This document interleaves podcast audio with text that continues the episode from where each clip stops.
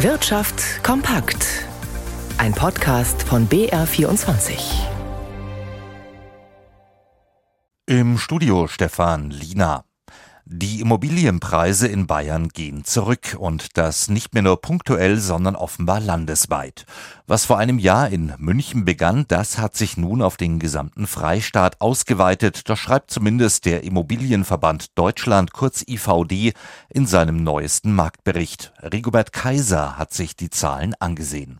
Die stark steigenden Immobilienzinsen im Zuge der EZB-Zinswende, die hohe Inflation, der Ukraine-Krieg, aber auch die Verunsicherung wegen des Heizungsgesetzes drücken auf die Immobilienpreise.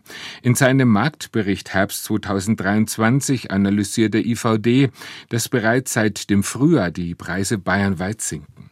In Aschaffenburg verbilligen sich Bestandswohnungen um rund 9 Prozent, in Regensburg und Landshut um jeweils gut 8 Prozent.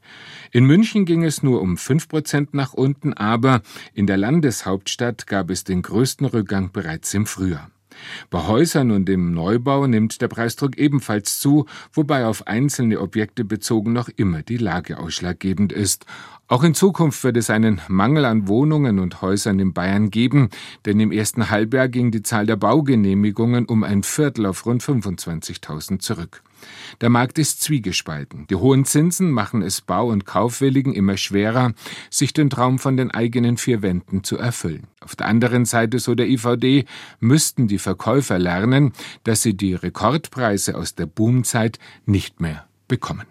Das Amtsgericht Coburg hat dem Antrag des in wirtschaftliche Schieflage geratenen Spielwarenherstellers Haber aus Bad Rodach auf Eröffnung eines Insolvenzverfahrens in Eigenverwaltung stattgegeben und die vorläufige Eigenverwaltung angeordnet. Andi Ebert. Das Insolvenzverfahren in Eigenverwaltung ermögliche dem Unternehmen die Chancen auf einen kompletten Neustart, heißt es in einer Mitteilung.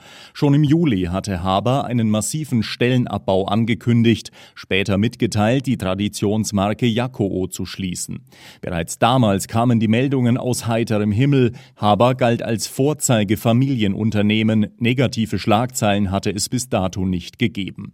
Der Gang zum Insolvenzgericht sei kein einfacher Schritt gewesen, teilt die Geschäftsführung mit, nach BR-Informationen allerdings unausweichlich, da die finanzielle Situation so angespannt war, dass sonst eine Insolvenzverschleppung im Raum gestanden hätte. Das Unternehmen möchte sich neu ausrichten. Zukünftig sollen die Kernsegmente Haber und Haber Pro, also nachhaltige Spielzeuge und Möbel, im Vordergrund stehen. Rund 2000 Menschen arbeiten für das Unternehmen. Wie viele Entlassungen folgen, ist derzeit völlig unklar. Für den Landkreis Coburg ist das ein so wörtlich absoluter Schlag, kommentierte Landrat Sebastian Straubel, CSU, die Mitteilung. In Deutschland kann sich in etwa jeder 40. Bürger keinen Internetzugang leisten. Bei den über 16-Jährigen seien es im vergangenen Jahr 2,6 Prozent gewesen, so das Statistische Bundesamt. Deutschland liege damit über dem EU-Durchschnitt. Dieser liegt bei 2,4 Prozent. Und wir blicken noch an den Finanzmarkt zu Christian Sachsinger in unserem Börsenstudio. Christian, wie ist denn heute die Stimmung am deutschen Aktienmarkt jetzt im späten Handel? Ja, die wird irgendwie nicht so richtig gut. DAX und MDAX geben beide jetzt eine knappe Stunde vor Handelsschluss ein halbes Prozent nach.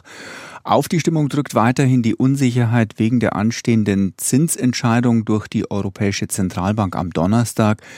Derzeit wagt da kaum jemand eine Prognose abzugeben, ob es denn mit den Leitzinsen weiter aufwärts geht oder ob die EZB diesmal vielleicht die Finger vom Zins lässt. Und diese Ungewissheit bremst einfach die Aktivität der Anleger. Eine Aktie muss sogar richtig federn lassen, MTU. Da geht die Talfahrt von gestern weiter.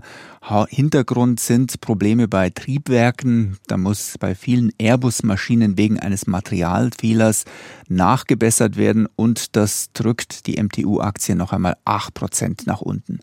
Und dann bremst auch noch die Wall Street, Dow Jones und Nasdaq Index geben aktuell beide 0,2% ab.